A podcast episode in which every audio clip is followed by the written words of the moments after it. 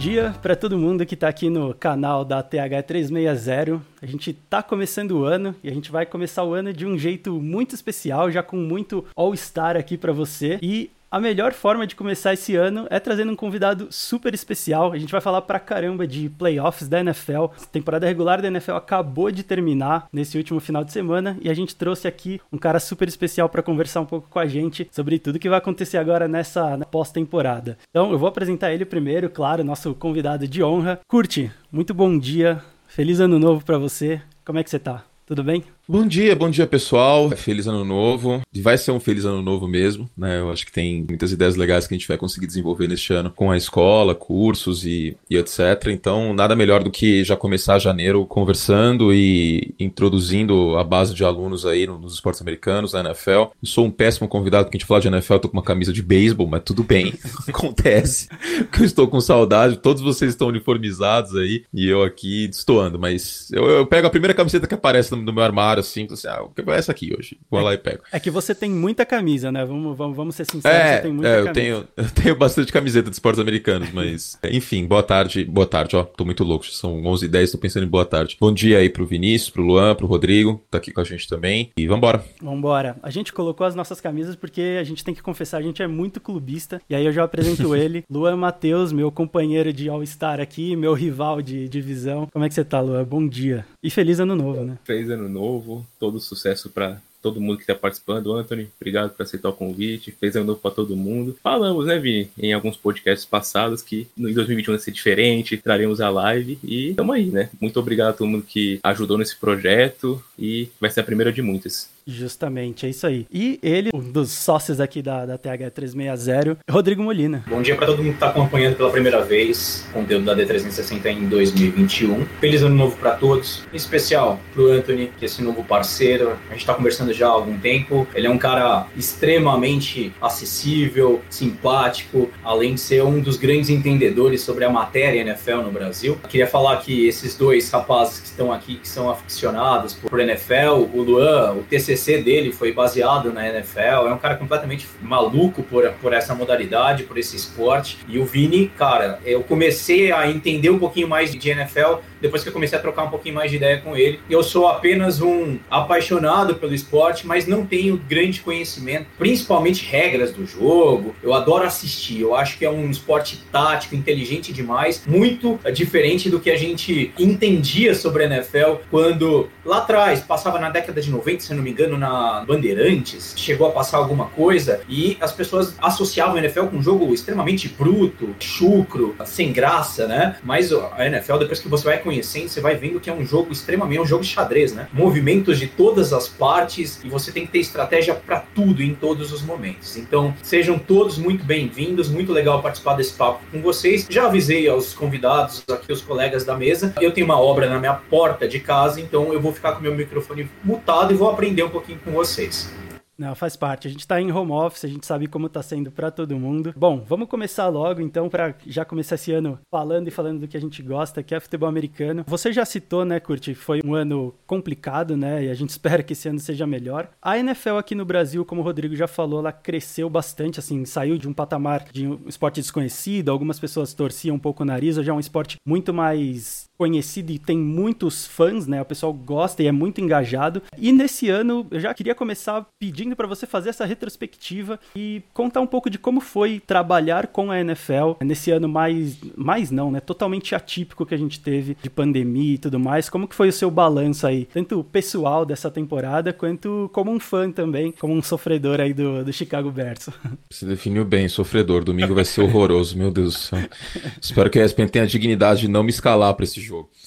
É, já sofri demais esse ano. Então, cara, é, é engraçado, porque sexta-feira era um dia que eu abri o site dos times que estão na briga dos playoffs e, sobretudo, o time que. os dois times que eu comentaria o jogo no domingo, para ver o relatório de machucados. E era uma relevante certeza, assim, sabe? Tipo, você abriu o relatório de, de machucados na sexta, tinha lá o cara que não treinou na, na quarta, na quinta e na sexta de manhã, com lesão na virilha. Status questionável. Não vai jogar. Agora, do nada, pá, Alvin Camara, sábado, sei lá que horas, positivo para Covid. Aí vira aquele drama. Vem a contraprova, tem que esperar a contraprova. Já estourou a notícia. Aí, tipo, todas as, as estatísticas que você tinha do cara, você já joga no lixo pra transmissão. Você vai comentar o jogo do Saints. Ou para analisar o jogo, putz, e agora? O que os caras vão fazer? Então, foi esse grande programa ao vivo, vamos dizer assim, a NFL nessa temporada. Porque você não tinha certeza no sábado de manhã que ia entrar no jogo no domingo, né? Basicamente isso. Esse foi o lado negativo, isso foi o desafio, vamos dizer assim. Não sei se um lado negativo por si pra, para o jornalista cobrindo, né? Lógico que é negativo porque é uma pandemia, uma situação triste pra caramba pra todo mundo, mas é, é um obstáculo que a gente teve que, que passar por cima. Outro exemplo,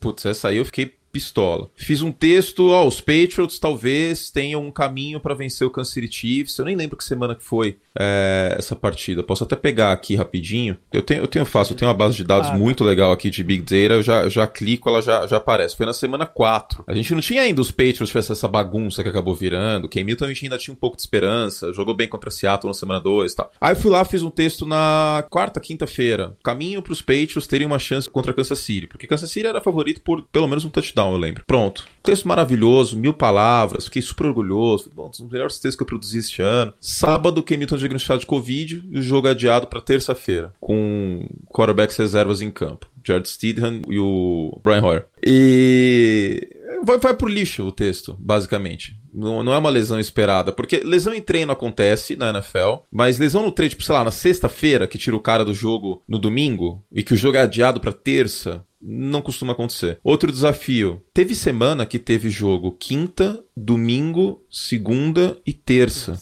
Isso pra gente que cobra NFL é uma bagunça, porque, por exemplo, eu tenho uma coluna no, no, meu site pro futebol que é quatro descidas, que ela revê a semana anterior da NFL. Teve uma semana que teve Steelers e Ravens na quarta-feira, soltei a coluna na quarta noite. Morreu a coluna, porque eu, eu, eu, eu fui, me fui obrigado a ter que falar de Steelers e Ravens. Não que fosse ruim, porque era uma pauta interessante, mas porque senão o resto da coluna tava prejudicada já. Já era quarta noite, tipo, a pauta tá fria. A galera não quer mais saber de, de domingo, de, de tarde, de, do jogo da quinta anterior, então, menos ainda, o jogo faz uma semana. Então, essa diluição dos jogos ao longo da semana. Felizmente a gente não teve semanas canceladas, a gente não teve calendário adiado com Super Bowl, sei lá, final de fevereiro, a gente não teve jogos cancelados, que isso aí ia dar uma confusão do caramba, porque ia aumentar a vaga nos playoffs, então dos males o menor, mas essa diluição dos jogos ao longo da semana, cara, isso, isso foi bem desgastante para cobrir a NFL neste ano. Eu acho que a palavra é essa, foi desgastante, foi um ano muito desgastante. Eu tô chegando chegando em janeiro na pós-temporada mais cansado do que em outros anos. Imagino. Como você falou, a gente chegou a correr o risco, justamente, principalmente, né, do jogo contra o Steelers contra o Ravens, desse jogo ser, ser cancelado, né? A gente viu isso acontecer também com o Titans. Inclusive, uhum. temos aí o torcedor do, do Steelers para falar um pouco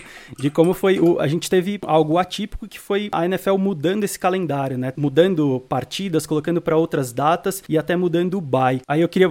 Já vou perguntar para vocês, como que vocês acham que isso impactou nesse cansaço também? É, vocês vendo pelo lado dos jogadores, como que isso impactou a temporada e isso pode impactar agora nessa pós-temporada, essa mudança de buys, assim, por exemplo, Lua, você acha que essa troca de buy, né, muita gente falou que foi injusto, e eu não sei se o Kurt concorda, mas essa troca de buys, toda essa bagunça que a gente teve aí no, no calendário. Então, é meio difícil falar injusto, pegando pelo lado do torcedor, assim, você fala, ah, pô, não gostei que adiou, porque, por exemplo, se eu não me engano, a semana de buy do Steelers no começo da temporada seria lá na semana 7, semana 7 ou 8, não lembro lembro agora. E virou a 3 ou 4 devido ao problema que teve com o Tennessee. Isso acabou prejudicando muito um time que só ia descansar de novo se fosse a melhor campanha da conferência, que contra o Mahomes é difícil. Ficou nítido principalmente nos confrontos contra Washington, Buffalo, Cincinnati, que o time cansava no segundo período, além do ataque não estar tá rendendo. E algo ficou muito confuso também, acho que foi o que mais me incomodou foi uma certa falta de critério para alguns casos. Por exemplo, os Patriots tomaram, acho que, uma multa pelo, por alguém ter saído do protocolo de Covid.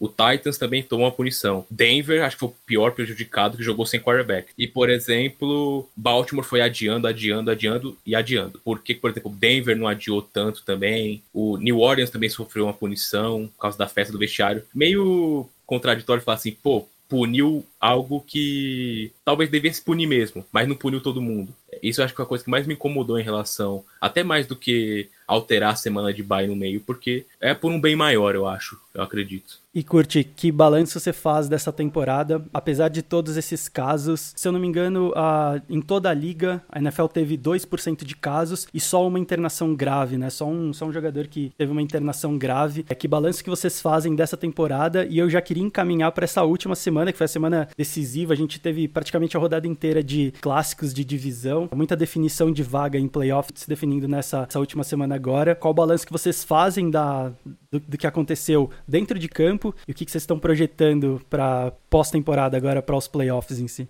Cara, o, o, balanço. A NFL foi a liga americana menos afetada. Confesso que não tenho nenhum conhecimento da Major League Soccer nesse aspecto, mas entre as outras, uh, as quatro principais dos esportes americanos, vamos dizer assim, ela foi menos afetada porque ela não teve nenhum jogo cancelado. Né? A Major League Baseball teve mais da metade da temporada cancelada. Né? Uma temporada de 162 jogos foi reduzida a 60. Aumentou o número de times dos playoffs. Os playoffs foram desconfigurados do beisebol. Foi um horror pós-temporada de beisebol com a quantidade de times. O NBA teve a bolha e teve a temporada também desconfigurada, a NHL também acabou tendo a temporada desconfigurada.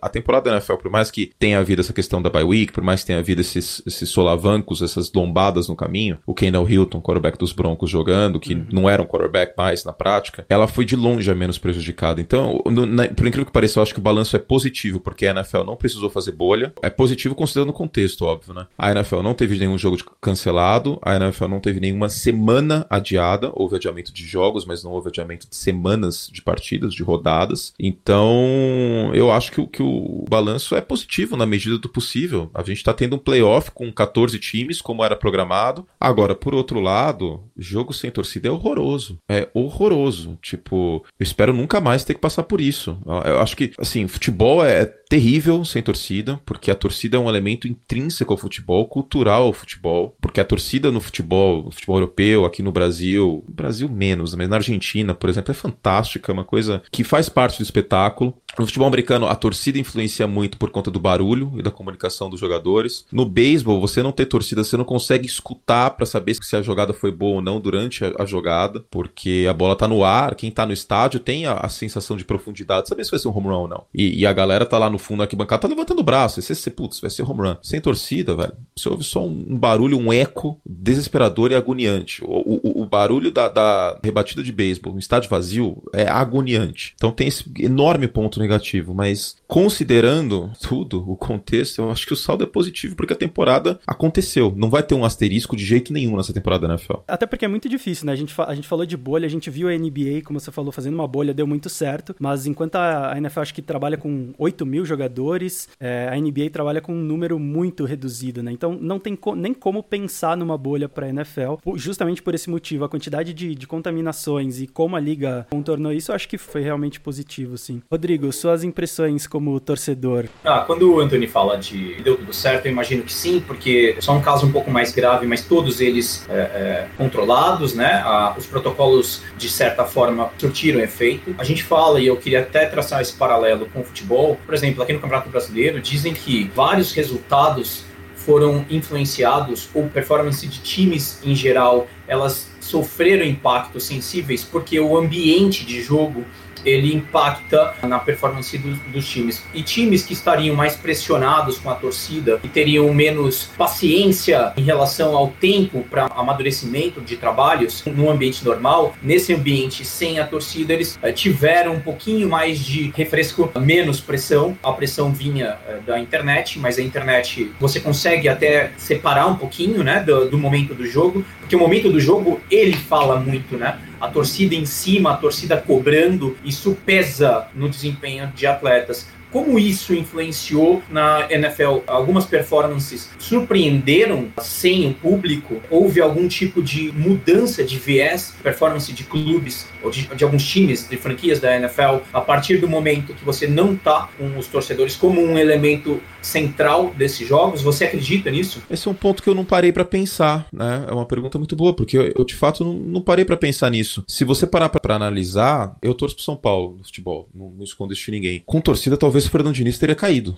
nessas eliminações contra o Mirassol em casa, depois na fase de grupos da Libertadores, uma eliminação precoce na Sul-Americana, e teria sido prejudicial para o São Paulo. Mas no futebol isso foi fundamental. Talvez o Luxemburgo teria caído antes. Agora, na NFL, a torcida a, a, nos esportes americanos, com, com relação a, a, jogador, ela é bem mais passiva. Ela é bem, bem, bem mais passiva. Existem protestos de cartaz tal, mas, cara, passa longe de um, de um grito uníssono de burro. Cara, vaia é bem difícil de, de acontecer em relação ao futebol. Então, em relação a, a tumultuar trabalhos, vamos dizer assim, e reduzir paciência de diretorias e etc., eu acho que não afetou essa questão de, de não ter torcida. E é muito difícil também a gente analisar se afetou o desempenho em campo. O que eu vi foram ataques jogando melhor fora de casa, sem barulho. O que eu vi foi times que historicamente tinham uma vantagem por conta do barulho jogar em casa para atrapalhar atrapalhar o ataque adversário, Seattle, Kansas City, só para citar dois exemplos. Mas não tiveram tanta força esse 12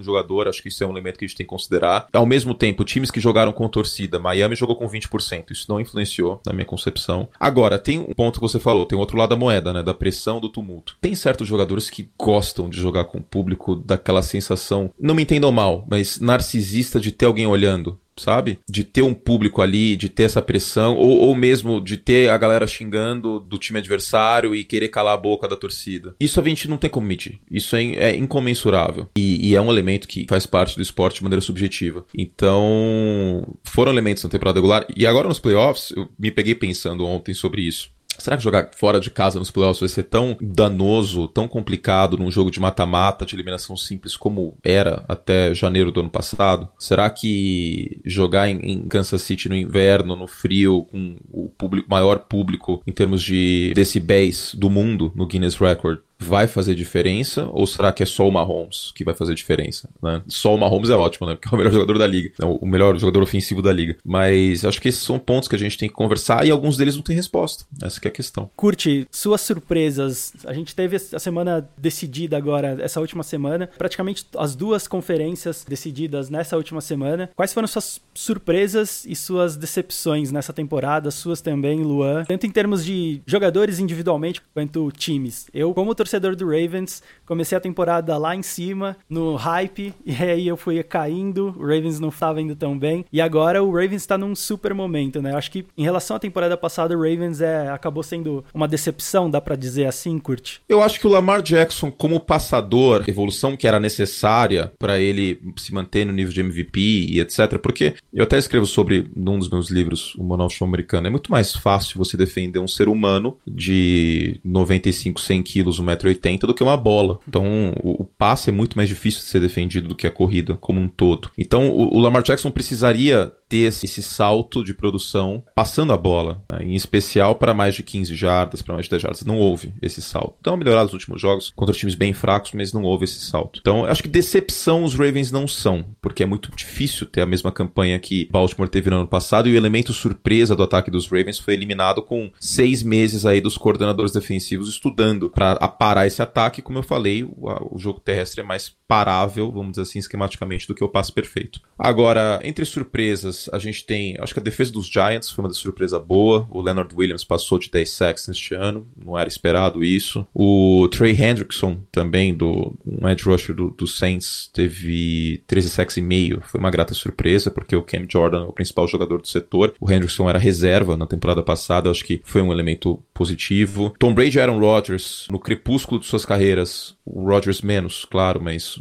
Aaron Rodgers tem 37, 38 anos, passando para mais de 40 touchdowns. Foram duas surpresas. O Brady teve 40, o Aaron Rodgers teve 48. Então acho que a gente tem que destacar isso como surpresa positiva. O Cleveland Browns, com, com a maior seca de playoffs da NFL. Não sei se foi surpresa porque era esperado, né, que vingasse, mas quando eu digo surpresa foi um aspecto positivo dessa temporada, né? Isso foi legal, surpresa positiva. O Josh, o Josh Allen. Allen. Ah, o Josh Allen, é verdade. Se houvesse o prêmio de Most Improved Player que tem na, na NBA, né, o jogador que mais melhorou, o Josh Allen certamente venceria esse prêmio na NFL. Foi uma surpresa muito positiva também. Agora, de decepções a gente tem várias, né? Gente tem o Carson Wentz, a gente tem a NFC East como um todo. Acho que foi uma decepção. Não era uma divisão que a gente considerava forte, mas desse jeito. Né? Os Giants começaram o ano 1-7 e brigaram para chegar aos playoffs Tipo, não se espera isso em condições normais. O Cam Newton foi uma decepção muito grande, muito grande. Foi um dos piores quarterbacks neste ano passando a bola. E nem quando você somava os touchdowns passados e corridos, você tinha uma produção suficiente do, do Cam Newton. Claro que o corpo de recebedor de New é fraco, mas acho que tem, os dois lados têm culpa no cartório. Então, os Patriots como um todo, mas o Cam Newton foi uma decepção bem grande. Acho que o Minnesota Vikings, em certa medida, é uma decepção, porque pode mais com o elenco que tem. Então, de cabeça, eu acho que me vem isso aqui assim, para citar de surpresa positiva e decepção. Nessa temporada, eu acho que talvez fosse uma temporada mais fácil, entre aspas, para o Cowboys ir para os playoffs. Quanto você acha que a lesão do Prescott ele levou a NFC East para um nível muito abaixo do que ela poderia ser? Porque, tudo bem, a gente sabe que o Giants tem alguns problemas, né? É um time que tá meio em reconstrução ali. O Eagles, a gente acabou vendo agora no final que teve todo um problema entre o, o Doug Peterson com o Carson Wentz. E o, o, o Redskins é um time que está se formando também. Acho que o único time que estava ali, você sabia que poderia chegar em algum lugar, é um time sólido, principalmente com jogadores sólidos, Dak Prescott, Ezekiel Elliott. Acho que é um time que tinha tudo para levar a divisão e não conseguiu. Quanto você acha que a lesão do Prescott fez esse efeito dominó em toda, em toda a divisão? Dá para fazer essa relação? Eu acho que na divisão não, em Dallas certamente. Mas assim, é, eu tava até pensando sobre isso hoje, mais cedo. São Francisco perdeu o Jim Garoppolo, que é o quarterback, perdeu o George Kittle por boa parte da temporada, que é o principal jogador do ataque, e o Nick Bolsa, que é o principal jogador da defesa, uma defesa que é estruturada em torno do Nick Bolsa, e São Francisco competiu. São Francisco teve uma temporada muito digna. Dallas, tudo bem, perdeu o Dak Prescott, mas que outro jogador Dallas perdeu realmente importante? Teve, beleza, perdas na linha ofensiva, mas não foi igual São Francisco. E, e Dallas teve uma temporada pífia, com, com o elenco que tem. Foi, foi, acho que foi uma das piores comissões técnicas da NFL. Mike Nolan foi o pior coordenador defensivo da NFL neste ano. A defesa deu uma sensível melhorada no final do ano, mas no todo foi terrível. A NFC como um todo, a gente pode dizer isso. Os Giants perderam o Saquon Barkley, ok, mas ainda foram top 15 em jardas terrestres. E o resto do time, não, não o resto do ataque, principalmente, não, não entregou. Né? A defesa, como eu falei, foi uma surpresa positiva. O Philadelphia Eagles, o Doug Peterson, eu sinto que perdeu o vestiário. Perdeu o vestiário. Colocar o, o terceiro quarterback num jogo valendo eliminação do time que você está competindo, que é um rival, ah, mas eles entregaram para os Giants classificados. Tá, mas todo mundo é rival de todo mundo na NFC East. É a única divisão que você pode falar isso, que todos são rivais de todos. Vocês dois dois. Steelers, o principal rival hoje, é o Baltimore Ravens e vice-versa. Não é o Cleveland Browns. O torcedor dos Steelers não sente a mesma coisa quando vai enfrentar o Cincinnati Bengals, por exemplo. Na realidade, o torcedor do, do, do Washington Football Team sente a mesma coisa quando enfrenta todos. Talvez um pouquinho mais contra Dallas, mas é, é, é uma divisão que é. Todo mundo tem rivalidade com todo mundo. Então eu não creio nisso. E já há rumores de que os jogadores não gostaram do que o Doug Pearson fez. Então foi um trabalho muito ruim dele e teve seu quarterback titular saudável o ano inteiro, o Carson Wentz. E ele quebrou mentalmente. Poucas vezes eu vi um atleta tão quebrar mentalmente como o Carson Wentz, um cara que brigou para ser MVP em 2017, perdeu o atleticismo depois de uma lesão no joelho, o ligamento anterior cruzado é sempre complicado, mas até aí o Tom Brady também teve a mesma lesão. Claro que eu tô indo no, no exemplo mais absurdo, né? Que é o maior jogador da história, mas vários outros quarterbacks recuperaram dessa lesão, vários outros running backs recuperaram dessa lesão. Então, isso por si só não justificaria a queda de desempenho que o Carson Wentz teve. Então, eu não acho que as lesões por si, lógico que elas fazem parte da equação, mas não acredito e não creio que as lesões em si expliquem o desempenho ruim da divisão como um todo. É falta de planejamento, escolhas ruins no draft e comissões técnicas que mandaram muito mal como um todo. Né? A gente salva muito poucos casos aqui. O Ron Rivera, que batalhou contra o câncer e levou o time aos playoffs, a gente tem que bater palma. É uma mudança de cultura. O Darius Guys teve problema extracampo, mesmo sendo um jogador talentoso, foi cortado. O Dwayne Haskins deu festinha, foi em strip club sem máscara, uhum. foi cortado, sendo escolha de primeira rodada há pouco tempo. Então essa mudança de cultura é muito positiva em Washington. Washington. O Patrick Graham, coordenador defensivo dos Giants, é um bom nome a citar, mas fora esses, talvez o Joe Judge, Nova York, com o que tinha. Fora esses, Doug Pearson, trabalho horroroso. Jim Schwartz, contestado em Filadélfia também, coordenador defensivo. Mike McCarthy em Dallas, horrível. Mike McCarthy, ele virou um grande Vanderlei Luxemburgo do futebol americano.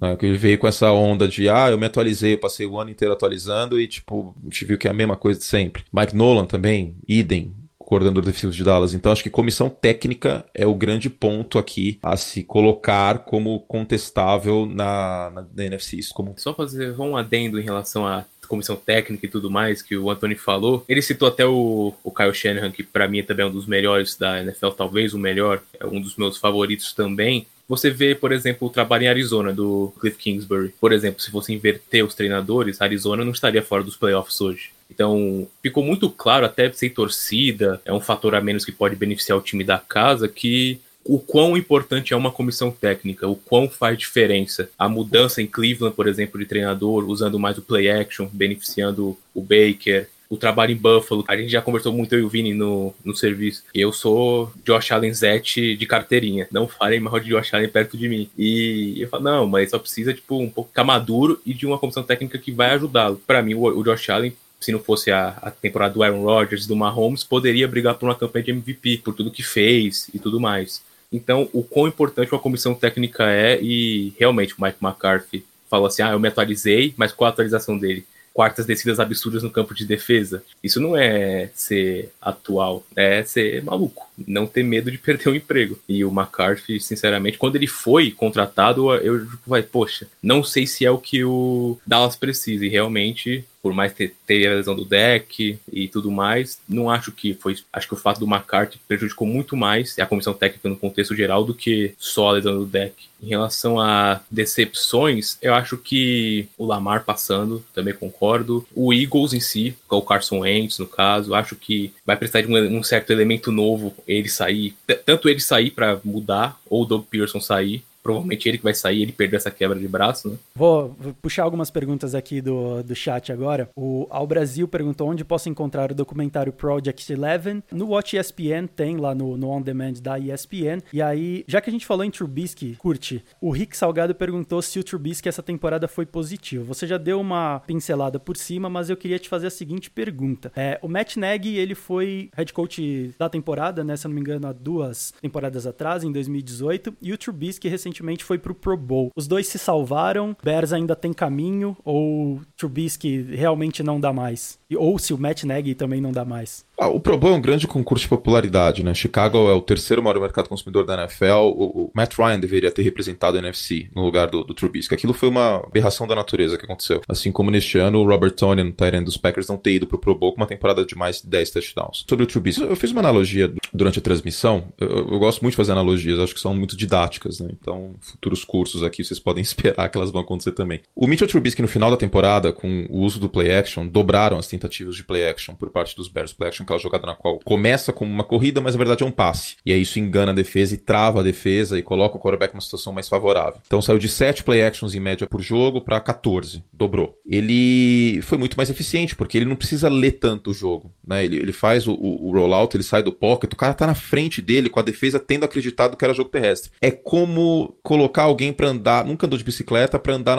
numa bicicleta com rodinha. Ou naquela bicicleta com rodinha que ela é só o apoio, sabe? Que ela não tá fixa, mas se você toma um pouquinho, a, a roda segura. É um pouco isso. Só que fez isso contra Minnesota, contra Jacksonville, contra Houston, que são três das piores defesas da NFL. Houston é a pior defesa da NFL contra o jogo terrestre. Vídeo Dark Henry que fez na última semana. Aí, quando vai pegar os Packers, uma defesa que ele jogou bem mal na semana 12, um, um jogo com o peso de classificação ou não para os playoffs, em casa, contra o Aaron Rodgers, tendo que colocar pontos no placar, que Green Bay entra na partida com 30 pontos por partida, que é o melhor ataque da NFL em pontos por jogo. Aí o bicho pega. Aí é colocar alguém que não sabe andar numa bicicleta para descer uma ladeira de mountain bike. A tendência é que a pessoa caia. E foi o que aconteceu. Ele teve um passe bom pro Mooney e tal, que foi no play action, inclusive, mas foi uma interceptação estúpida, que aí selou o destino do jogo. Então, é, é mais do mesmo. A gente já sabe quem é o Mitchell Trubisky. Ele tá na NFL há quatro temporadas, desde 2017, 17, 18, 19, 20, são quatro temporadas. Quatro temporadas a gente sabe quem é o cara. É muito difícil ele mudar. Eu usei um exemplo num, num vídeo recente meu. Pega aí um atleta de, do futebol de 30 anos que, que estourou do nada.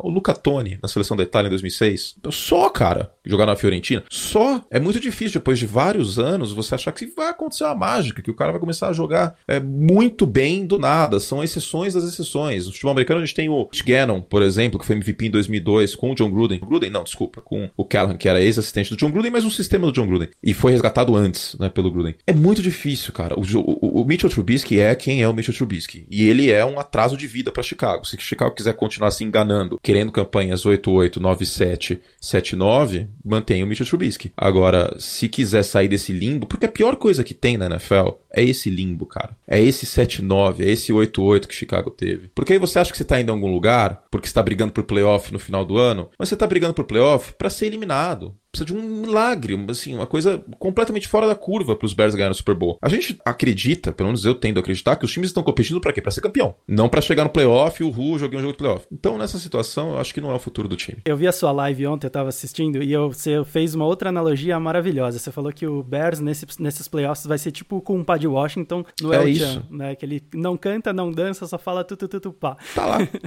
Ele tá lá, Ele ele tá lá. isso, é. Ele tá lá, é tipo quando você faz um trabalho em grupo na faculdade também, que colocam o seu nome, tá ligado? Tipo, as pessoas são seu brother, assim, puta, eu tô fazendo optativo em outro lugar, no mesmo horário, coloca meu nome aí no, no, no trabalho, no PowerPoint, e é, e é isso aí. Os Bears não fizeram nem a montagem dos slides no PowerPoint. nem isso eles fizeram. É, é bizarro. Chicago não merecia pós-temporada. Arizona mereceu menos ainda. Mas Chicago, pelo amor de Deus, não vai chegar agora nesse jogo contra o Saints, vai tomar uma paulada. É a tendência. Então, já que a gente começou a falar de confrontos de playoffs, é, a gente vai ter algum- alguns confrontos bastante interessantes. Por exemplo, uma repetição né, da última semana de Browns contra Steelers. A gente tem Seahawks contra Rams, que foi uma, uma temporada parelha ali, né? O Seahawks ganhou uma, o Rams ganhou outra. Quais são os principais confrontos aí que, que a gente tem que ficar de olho, na opinião de vocês? Quais são os melhores jogos? E eu já queria que vocês começassem a dar um pouco de palpite. Como que vocês acham que vai se desenhar esses playoffs aí? A gente tem o wild card agora no, no próximo final de semana, mas como é que vocês estão vendo? O que, que vocês estão esperando especificamente desses confrontos de playoffs agora? É muito difícil você dar um prognóstico, ainda mais nesse ano. Já era difícil, né? Porque o Antônio falou em relação a jogo único e tudo mais. E agora tem todo o problema do Covid aí. A gente pode chegar no sábado, por exemplo, no Bills e Colts e o Josh Allen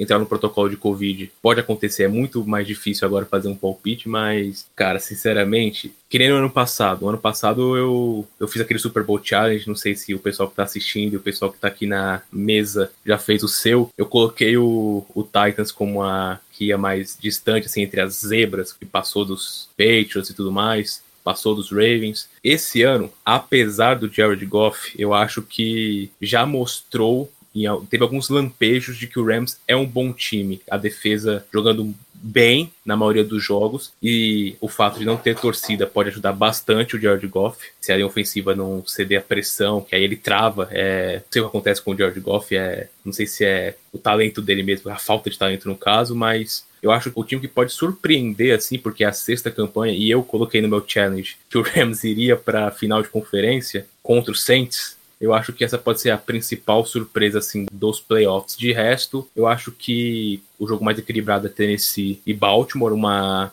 revanche, né, dos últimos playoffs, que saiu como, como vitória do Derrick Henry Football Club mas acho que esse ano tem tudo a ser diferente. O Baltimore vem numa crescente, o Tennessee cede muitos pontos. Tudo bem, era o Deshaun Watson, que é. Eu fico com dó dele estar no time daquele, mas o Deshaun Watson fez o que fez, quase ganhou o jogo, meteu 38 pontos naquela defesa. Então, acho que eles estão em momentos diferentes, apesar da vitória, e apesar de Tennessee ter ganho a sua divisão. Cleveland e Pittsburgh. Pittsburgh jogou sem TJ Watt, sem Big Ben, jogou sem algumas peças. O Mason Rudolph não foi aquele horror que eu esperava.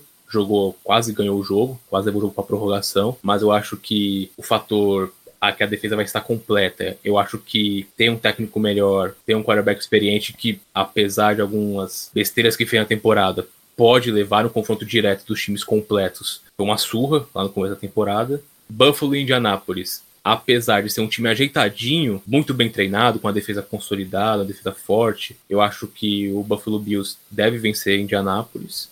E do outro lado, Curte, me desculpe, mas eu concordo, vai ser uma É traueta. óbvio.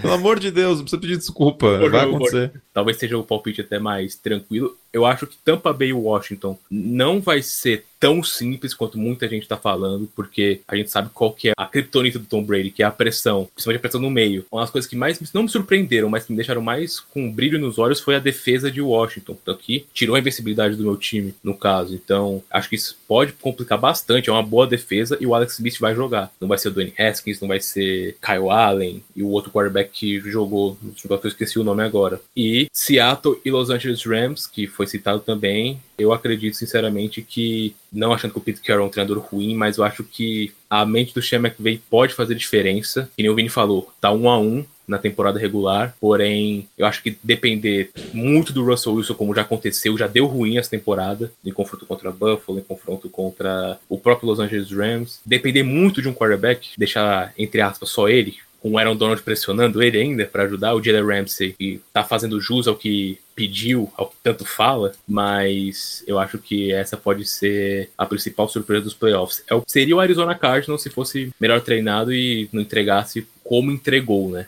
perder para São Francisco na semana 16. Ali você percebia que, poxa, vai, pode perder a vaga ali, como acabou perdendo. E realmente eu acho que se for com uma surpresa nesses playoffs, aí eu coloco o Los Angeles Rams pelo fator McVay e a defesa que melhorou bastante. Curti, antes de você dar o, a sua visão sobre esses playoffs e, e, os seus palpites, Tom Brady, quando pressionado, se eu não me engano, quando recebeu mais de 20% de blitz, essa temporada ele perdeu, se eu não me engano, todos os jogos, é isso? E historicamente, Tom Brady, quando é pressionado, quando toma paulada, quando sai da zona de conforto dele, ele tem problemas. Ravens em 2012 deu uma, uma boa amostra disso. Dá para encarar, a, apesar disso, a gente sabe que o Buccaneers não vai ser um, não é um time que vai precisar botar muito ponto no placar para vencer o Washington Football Team, né, agora. Esse confronto é realmente um problema para o Tom Brady ou não chega a assustar tanto assim? Cara, acho que assustar não, porque o ataque de Washington é muito fraco, é um dos cinco piores ataques da NFL. É um ataque mesmo com a volta do Alex Smith, é um ataque que não consegue produzir, ele volta de uma lesão complicada para quarterback na panturrilha, né? É só a gente pegar quando, quando a gente vai na academia, treina panturrilha muito forte, assim, você não consegue andar direito. Então imagina uma lesão na panturrilha para um quarterback. É complicado. Esses números do Tom Brady, eu venho batendo nessa tecla, não é 20% de blitz, é de pressão. De pressão né? ele foi, se,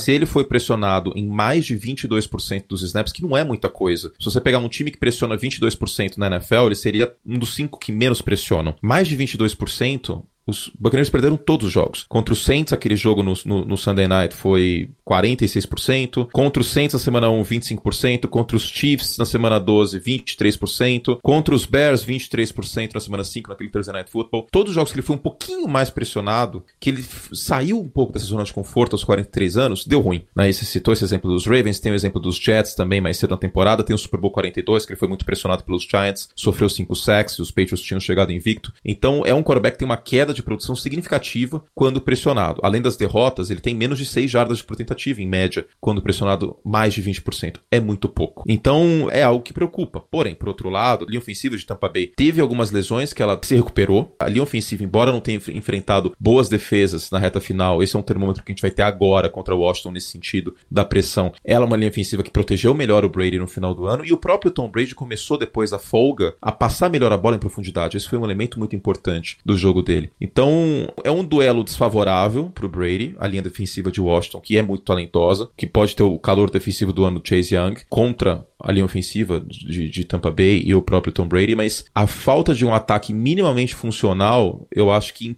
impede essa possibilidade real de roubo, né, de, de crime. É uma situação diferente se a gente tivesse um ataque que, que Washington fosse um ataque 16 da NFL, vai, em pontos por jogo, em jardas por jogada. Aí daria para imaginar essa hipótese. Agora hoje eu coloco, sei lá, 85% de chance de Tampa Bay vencer o jogo e 15% Washington. Para Washington vencer vai ter que forçar turnovers, cuidar bem da bola e capitalizar em campo curto né, forçando turnovers e, e, não entregar a posse de bola para Tampa Bay. E vai ter que ter sorte, vai ter que ter um fumble no final do jogo, um retorno para touchdown, de interceptação, esse tipo de coisa. Esse é o caminho das pedras para Washington, mas é difícil é difícil porque o ataque de Tampa Bay é muito bem servido em peças também. E do outro lado, na AFC, tem uma pergunta do Gabriel Santos que eu vou emendar com a do Julian. É, o Gabriel Santos pergunta: Você acha que pesa mais a experiência é, em uma fase dos Steelers, mesmo que em uma fase né, dos Steelers, ou sangue no olho dos Browns, chegando nos playoffs depois de 18 anos, né? Já fez a maioridade aí da seca de playoffs do Browns. Você acha que pesa mais a experiência dos Steelers ou o sangue nos olhos do Browns? E o Julian pergunta se os Steelers preocupam preocupa porque dos últimos cinco jogos ele só ganhou um do Indianapolis Colts.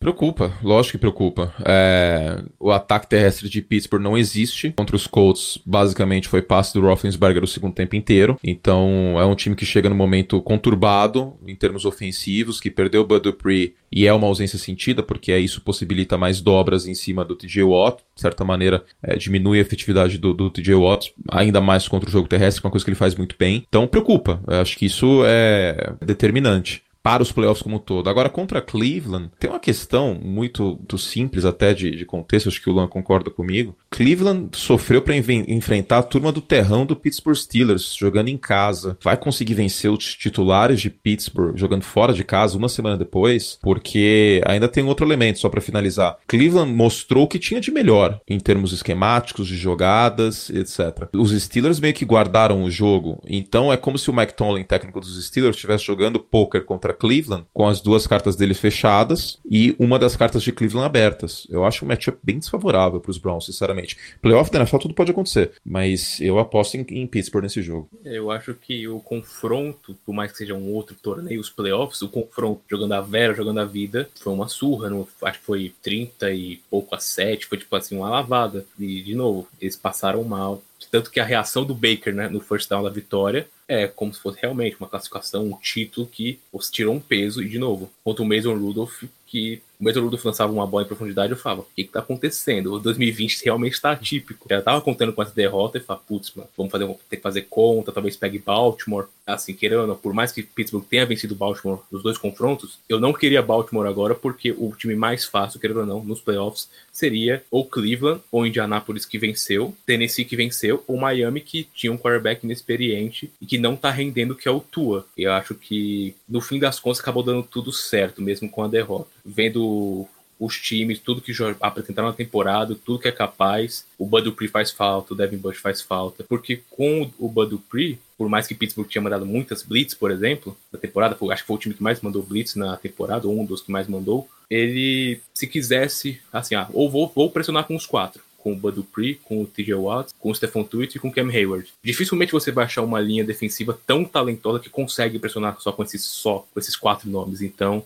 realmente vai fazer diferença. Estou preocupado, não estou mais na expectativa do 11-0 que eu falava, não, pode vir uma Mahomes que não tem jeito, totalmente iludido. Eu acho que neste confronto em si, acho que o, o favoritismo de Pittsburgh deve se prevalecer no caso. E curte, pra gente já encaminhar, você também tem seus compromissos hoje e tudo mais, pra gente já encaminhar para o nosso finalzinho aqui. Como você acha que se desenha esses playoffs até a final de conferência? Quem você acha que passa e dá sua bold prediction aí do, do Super Bowl? Que é, eu, eu espero que você fale que o Ravens vai chegar no Super Bowl e vai ser campeão mais uma vez, mas vai lá, que, que, qual os seus palpites para esse Super Bowl, para esse final de temporada agora? Cara, eu acho muito válido é, apostar em, em, Baltimore como uma surpresa, né? Dos times do, do Wild Card, acho que é o mais equipado aqui na Conferência Americana para surpreender. Né? Eu vejo eu vejo, por exemplo, Baltimore com mais chance de, de chegar ao Super Bowl que Pittsburgh, por incrível que pareça, porque o momento é muito importante. E é um novo campeonato. A NFL é feita de três campeonatos: semana 1 a semana 12, o Thanksgiving até semana 17 e os playoffs. E a gente chega nos playoffs com Baltimore muito quente, com ataque fluindo muito, colocando muitos pontos no placar. Jogou contra times fracos, mas colocou muitos pontos no placar contra esses times fracos. E isso é uma medida de força na NFL, como no college também é. Eu gosto das chances de Baltimore. Tá, é um time que pode surpreender nessa reta final. Eu definitivamente acho isso. Mas uh, eu vou no óbvio, neste ano, por conta de todas as aleatoriedades que a gente teve da pandemia, etc. Eu prevejo uma, uma final de AFC com Chiefs e Bills, porque Kansas City vai pegar potencialmente Baltimore. E os duelos entre Kansas City e Baltimore foram muito desfavoráveis para os Ravens. Né? Os Ravens são o segundo time da NFL que mais manda blitz, 50%, uh, 40%, perdão. Pittsburgh é o primeiro, empatado, né? Os dois com 40%, inclusive. E o Mahomes joga muito bem contra blitz. Né? Ele queima blitz com muita facilidade. No confronto do Monday Night Football mais cedo nessa temporada, o Mahomes destruiu a defesa de Baltimore, que mandou muita blitz. E esse é o expediente dessa unidade. Então é um duelo bem desfavorável para Baltimore, a menos que o Lamar Jackson faça chover no jogo. Aí, existe essa, essa, chance, claro, a gente tem que respeitar essa possibilidade. Não dá para cravar nada. E aí Kansas City estaria na final da Conferência Americana. E do outro lado, o Buffalo Bills tende a pegar o Pittsburgh Steelers e jogou há pouco tempo contra Pittsburgh. E a verdade é que Buffalo dominou o Pittsburgh Steelers. Então é um duelo favorável para Pittsburgh também, considerando que o Josh Allen está jogando. A final da Conferência Americana se desenha muito com Kansas City e Buffalo. Do outro lado, é um pouco mais difícil de prever, né? Como sempre, a NFC é mais bagunça nesse aspecto. Mas eu vejo uma chance bem forte de Green Bay chegar na final de conferência. Potencialmente pode ter um duelo complicado na semifinal de conferência do Divisional Round contra Tampa Bay, time que já perdeu neste ano, mas como eu falei antes da gravação, na que a gente estava conversando, eu acho que aquele jogo foi mais fora da curva para os dois lados, tanto para a defesa de Tampa Bay como para o Aaron Rodgers e para o ataque dos Packers, pick six, etc. Foi mais uma anomalia do que uma, uma regra aquela partida. Green Bay tende a ser favorito, jogando o que está agora e, e, jogando em casa contra vários jogadores de Tampa Bay que não estão acostumados a jogar no frio, na neve e etc. A temperatura deve ser bem baixa em Green Bay daqui duas semanas. Agora, a outra outro finalista é Cara, pode vir Los Angeles, pode vir Seattle, pode vir New Orleans. É muito, muito, muito difícil. Né? O Luan chegou a mencionar do, do, Los Angeles Rams, que tem uma das melhores defesas da NFL neste ano. O trabalho do Brandon Staley como coordenador defensivo é fantástico. Então, é uma zebra para lá de possível numa final de conferência. Eu vou de Seattle porque agora começa um novo campeonato e a maior parte das pessoas estão com, com New Orleans e Green Bay, né? que é o óbvio na NFC. Mas eu sinto que Seattle, com Russell Wilson, com DK Metcalf, com uma defesa que começou a, a engrenar, que liderou a NFL em sacks desde a volta do Jamal Adams por lesão na semana 9, essa unidade pode ser especial nos playoffs. E o Russell Wilson é um quarterback especial. Ele não terminou bem a temporada, mas agora é outro campeonato, agora o bicho pega. Então, eu tenho um feeling diferente com Seattle. Eu acho que Green Bay e Seattle pode ser uma final de NFC, ou, não sei, Tampa Bay e Seattle também, também é possível. E, de qualquer forma, meu Super Bowl é Chiefs e, Packers, que é o palpite óbvio. Né? São as duas melhores campanhas e tem dois dos melhores quarterbacks da NFL na atualidade, que é o Patrick Mahomes e o Aaron Rodgers. Então, com tanta confusão, eu tendo a dar o desempate para o quarterback, que é a posição mais importante do jogo. E nesse aspecto, aí eu tenho que ir de Packers e Chiefs. Lua, seus palpites para os playoffs e Super Bowl para a gente finalizar. Rapaz, eu vou até abrir aqui o Super Bowl Challenge certinho. Na AFC, é, eu acredito que a final de conferência vai ser Kansas City e Pittsburgh, porém com a vitória de Kansas City. É, é, muito difícil ganhar do Mahomes. Vídeo o último Super Bowl. São Francisco tá fazendo um jogo perfeito até os últimos oito minutos. Eu revi o Super Bowl esses dias, o jogo completo. E o Mahomes, apesar de falar, ah, o Damian Williams merecia, na quarta descida, quarta para 15, se não me engano, terceira para 15, o Mahomes faz o que faz. O Mahomes ganhou aquele jogo em 6 minutos, 8 minutos, apesar de do Kyle Shanahan, de novo, não ter corrido com a bola quando devia. Mas até aí, mérito, muito mérito também do Mahomes. É muito difícil ganhar do cara, muito, muito. Então, Andy Reid, Eric Bieniemy, é... aí você vê, pô, o, o Edward Hiller machucou apesar de não ser mais o mesmo, ainda ajuda o Le'Veon Bell ser o backup do cara. Aí você vai o Travis Kelsey, que em alguns momentos da temporada foi o líder em jardas da liga, ou brigou para ser o líder em jardas. Tark Hill, Legion of Zoom, né, que tinha um ataque muito rápido. Então, e a defesa, assim como na temporada passada, que nem o Kurt falou, do Thanksgiving em diante, foi uma defesa que evoluiu muito. Foi o que fez Kansas City vencer aquele Super Bowl. Eu acho que pode acontecer novamente. O Chris Jones tem um dos melhores da posição. O Tyron Matthew tem a experiência. E, de novo, é um time campeão. É muito difícil. A não ser que, por exemplo, Toronto, que perdeu seu principal jogador, agora usando o exemplo da NBA, é muito difícil você bater um campeão quando o campeão, em vez de perder peça, se reforça. E, e não é um campeão, não é uma zebra. Vai ser muito difícil bater o Lakers agora, se tudo der certo, né? LeBron, Davis, Gasol, gente experiente. Do outro lado, como eu falei agora há pouco, eu acho que vai ter uma zebra nesse Super Bowl, nesse Super Bowl não, nessa final de conferência. Eu acredito que o Rams pode vencer num confronto no Super Bowl, no challenge que eu fiz aqui. Seria o confronto New Orleans e Tampa Bay, com a vitória de New Orleans, e Green Bay contra Los Angeles. Eu acho que um fator que pode ser muito decisivo, que que a gente já citou muitas vezes, a falta de ajuda ao Aaron Rodgers. Além do Davante Adams, você não, não pode confiar no Lazar, no Valdez Cantling, muitos drops já aconteceram no decorrer da temporada. E se o Jalen Ramsey for o Jalen Ramsey que a gente conhece, que já limitou DeAndre Hopkins, o Jones, já limitou os melhores, assim como o Davante Adams é um dos melhores, se pode, como pode acontecer isso, fora a pressão do Aaron Donald em cima do, do Aaron Rodgers, acho que pode ajudar muito o Los Angeles Rams a, a, ser a possível zebra. Porém, é o Jared Goff, ele não vai jogar bem todos os jogos dos playoffs e aí perde para o New Orleans Saints na final de conferência. E para mim, eu acho que o Drew Brees aposenta depois da temporada sem o título. Para mim, vai ser mais um título para Patrick Mahomes. É, não sei vocês, assim, é diferente uma talvez o Anthony que acompanha mais tempo, é, dif é diferente a sensação que eu tenho com o Mahomes de poder estar vendo um possível melhor de todos os tempos daqui a uns 20 anos. Falar assim, pô, esse cara pode ser o maior se tudo der certo. Eu não sei o que o Vini, o Rodrigo, até o Anthony vê assim, vê o, o possível, provável, se tudo der certo, pelo talento que tem, pelo staff que tem, ajudando, podendo ganhar alguns títulos mais sei lá, 3, 4, 5, por mais que seja muito difícil ganhar na NFL, é uma sensação, tipo, diferente. Talvez a mesma que eu tenho com o LeBron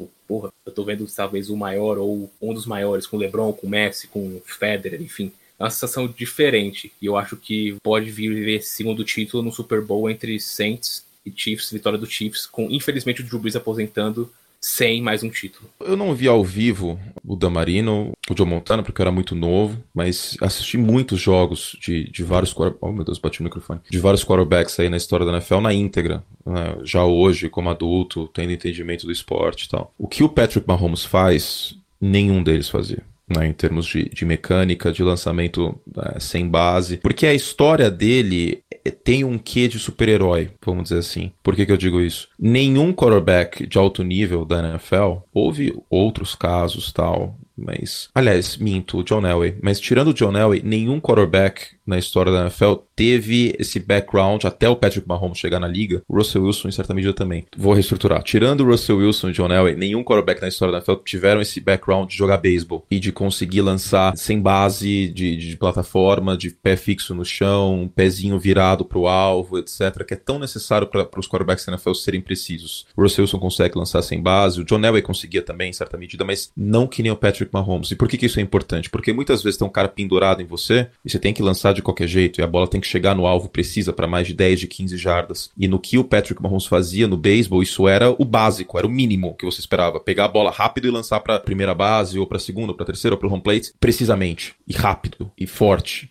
E isso é algo que ele usa no dia a dia para a NFL. O pai do Patrick Mahomes jogou beisebol, inclusive. Isso ele é diferente em relação aos outros. Então tem o DNA também, além disso. Então, é, eu acho sim que a gente pode estar diante do maior quarterback de todos os tempos. A gente pode estar diante da construção do, do que, que não seja o maior, né? Porque a palavra maior ela tem um significado, tem vários significados semânticos, né? Tem uma semântica para um, para outro.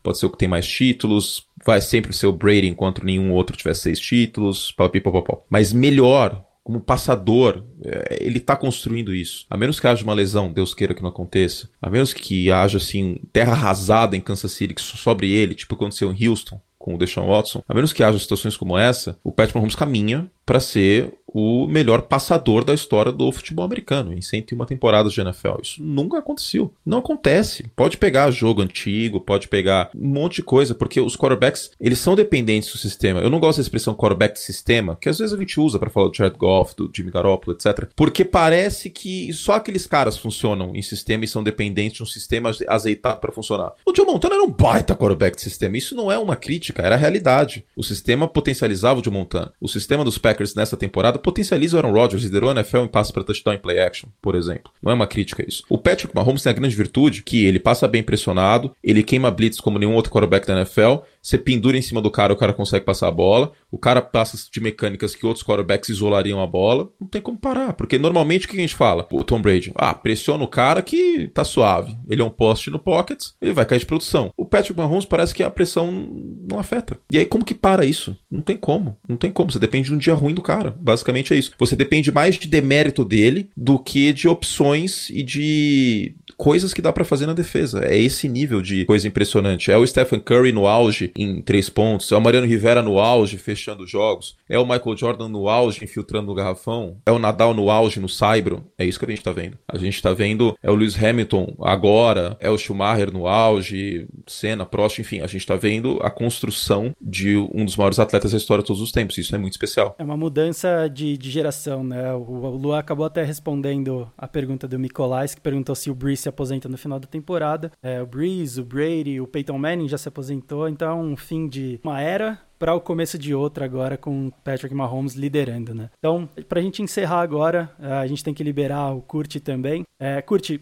mais uma vez, muito obrigado por você ter topado participar aqui com a gente. Tinha mais uma lista enorme de coisas pra gente falar. Tem draft, tem a próxima off-season, né, com a free agency, novas vagas de técnicos que abriram agora. A gente falou um pouco do Jaguars, do Chargers e tudo mais. Já fica o convite pro Kurt voltar aqui para falar com a gente. Mas Kurt, muito obrigado por você ter participado aqui com a gente, por ter topado o convite. Baita maneira da gente da gente começar o nosso ano e vai ter muito mais. A gente já falou um pouquinho lá no início para quem não tava, vai ter muito projeto projeto bem legal aqui com o Kurt, que é nosso parceiro agora. Mas é isso, Curti. Muito obrigado pela, por ter topado participar aqui com a gente.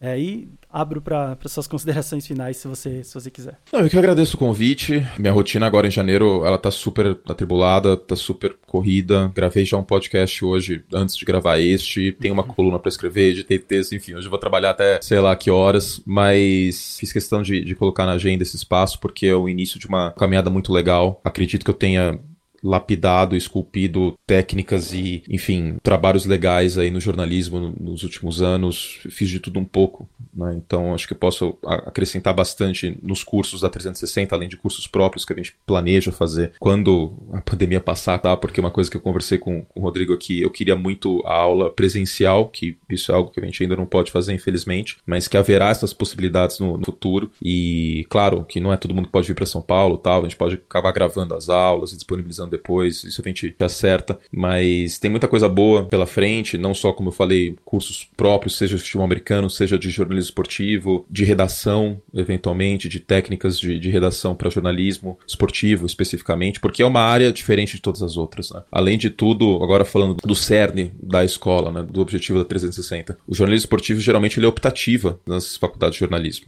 Né? Ele não é tratado como uma cadeira é, à parte. Antes da gente conversar, da gente fazer esse flerte, né, para traçar esse futuro, eu cheguei a entrar em contato com algumas faculdades e você pega a maior, a maior parte delas é optativa, né? Eu mesmo fiz optativa de, jornalismo esportivo na, na ECA, na época que eu estava na faculdade. Não, não é a mesma coisa, né, que uma matéria, sei lá, quatro créditos, tem mais aulas por semana tal. Então, existe a necessidade da especialização, né, que muitas vezes acaba sendo fora do ambiente de ensino superior de faculdade. Eu acho muito importante essa oportunidade, a gente vai ter boas oportunidades neste ano, então acho que é só o início de uma jornada muito bacana bacana. E eu falei pro Rodrigo, uma conversa que a gente teve no passado, que poucas coisas me deixam mais feliz do que o ambiente de sala de aula, do que poder dar aula porque aqui no, no, no, programa, conversando com o pessoal, com a audiência, e depois que vai ouvir no podcast e, e, etc., é muito legal esse, esse aspecto, porque eu sinto que as pessoas no podcast, sobretudo, elas se sentem presentes. Mas o ambiente de sala de aula, quando você olha e vê várias pessoas sentadas com um olhar fixo e você consegue sentir aquele fluxo de conhecimento sendo transmitidos, cara, é mágico e